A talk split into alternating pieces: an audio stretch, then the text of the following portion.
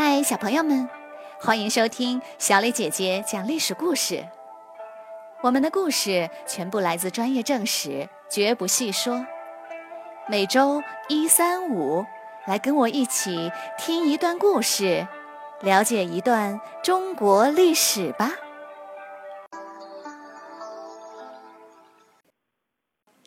今天我要给你们讲的故事的名字叫做《文和乱武》。董卓被王允和吕布密谋刺杀后，在长安以东，有大量董卓手下的凉州军队还没有得到妥善安置。吕布建议说：“把这些将领全杀了吧。”王允不同意：“你懂什么？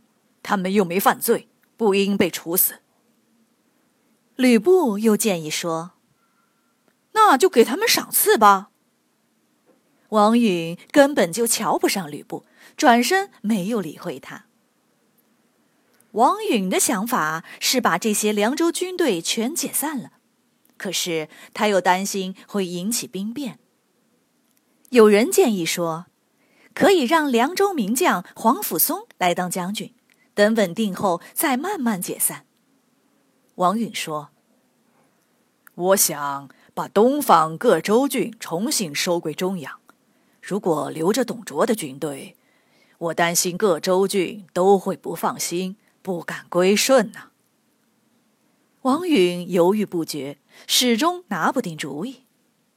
这时，凉州军队里已是谣言四起，有的说会被解散，有的说会被杀光，人人都惊恐不安。将领李傕、郭汜等人上书请求皇帝赦免他们。王允拒绝说：“你们只是听从上级命令，并没有犯罪，不需要赦免。而且今年皇帝已经发过一次赦免令，不能再发了。”没有得到赦免，李傕等人越想越害怕，商量着准备解散军队，逃回家乡。有个名叫贾诩的将领说。如果大家各自逃命，那么只要一个小小的亭长就可以把我们抓起来。倒不如我们齐心协力去进攻长安。如果成功了，就可以号令天下；如果失败了，再逃走也为时不晚呐。大家都认为贾诩说的有道理，于是一起宣誓结盟，打出为董卓报仇的旗号，向长安进军。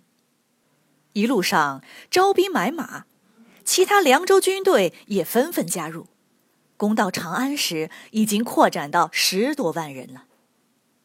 长安城由吕布负责防守，他早已做好了准备。长安城高大坚固，城中粮草充足，守个一年半载都不成问题。哪知才守到第八天，就有士兵发生叛变，打开城门。凉州军队一拥而入，吕布厮杀了一阵，见抵挡不住，便率领几百名骑兵打算逃走。吕布招呼王允一起走，王允说：“哼，我可不逃，是我杀了董卓，就由我来承担结果吧。”吕布只好任由他策马逃离了长安。凉州军队很快就占领了整个长安。控制了汉献帝，第二天就逼汉献帝下诏大赦天下。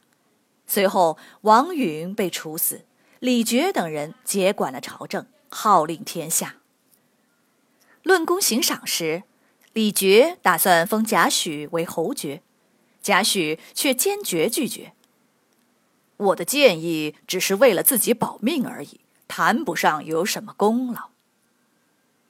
在接下来的三年里，凉州将领在朝中的权力越来越大，有好几个人位置等同三公，可以随意任免官员。然而，将领之间的权力争夺和矛盾也变得更加激烈。在一次宴会上，李傕就把其中一位将领给杀了。郭汜听说后，吓得胆颤心惊，生怕李傕什么时候会对自己下手。李珏却没有放在心上，照样经常宴请郭汜。有一次，郭汜的妻子从李珏送来的菜里挑出许多黑黑的豆豉，对郭汜说：“看，这是毒药，李珏要害你。”还有一次，李珏把郭汜灌醉了，郭汜吓坏了，回家后立刻全部给呕吐出来。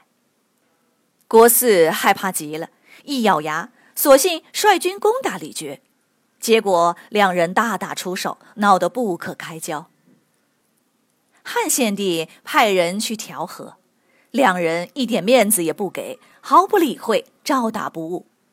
这时有人建议郭汜：“我们去把汉献帝抓过来吧，手里能多一张牌。”李傕得到了密报，赶紧先下手为强，抢先派兵包围皇宫，把皇帝接到了自己的军营。然后军队进入皇宫，大肆抢劫，最后还放了一把火，把宫殿和附近的房屋都烧了个精光。汉献帝在李傕的军营里不断派出官员去见郭汜，试图调解。郭汜见劫持皇帝不成，就把这些官员全都扣押了，当做人质，然后继续与李傕火拼。皇帝和官员全都被劫持了，国家的事没有人管，天下立刻变得混乱不堪。长安原本有几十万户百姓，凉州军队杀过来时，纵兵抢掠，再加上饥荒，死伤大半。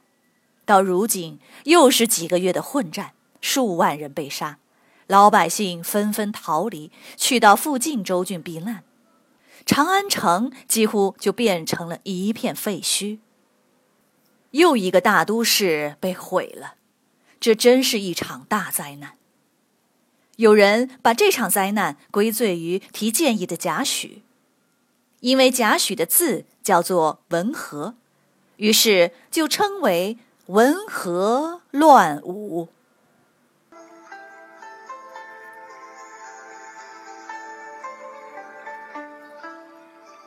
小朋友们，今天的故事就讲到这里，请你来说一说，故事中贾诩为了自己和大家活命，建议去进攻长安，进而，在三年后发展成李傕郭汜的这场战乱。你认为贾诩是否应该为这场战乱负责呢？为什么呢？欢迎你们到公众号留言，或用语音说出你们的想法。感谢你们今天的收听，我们下个故事再会。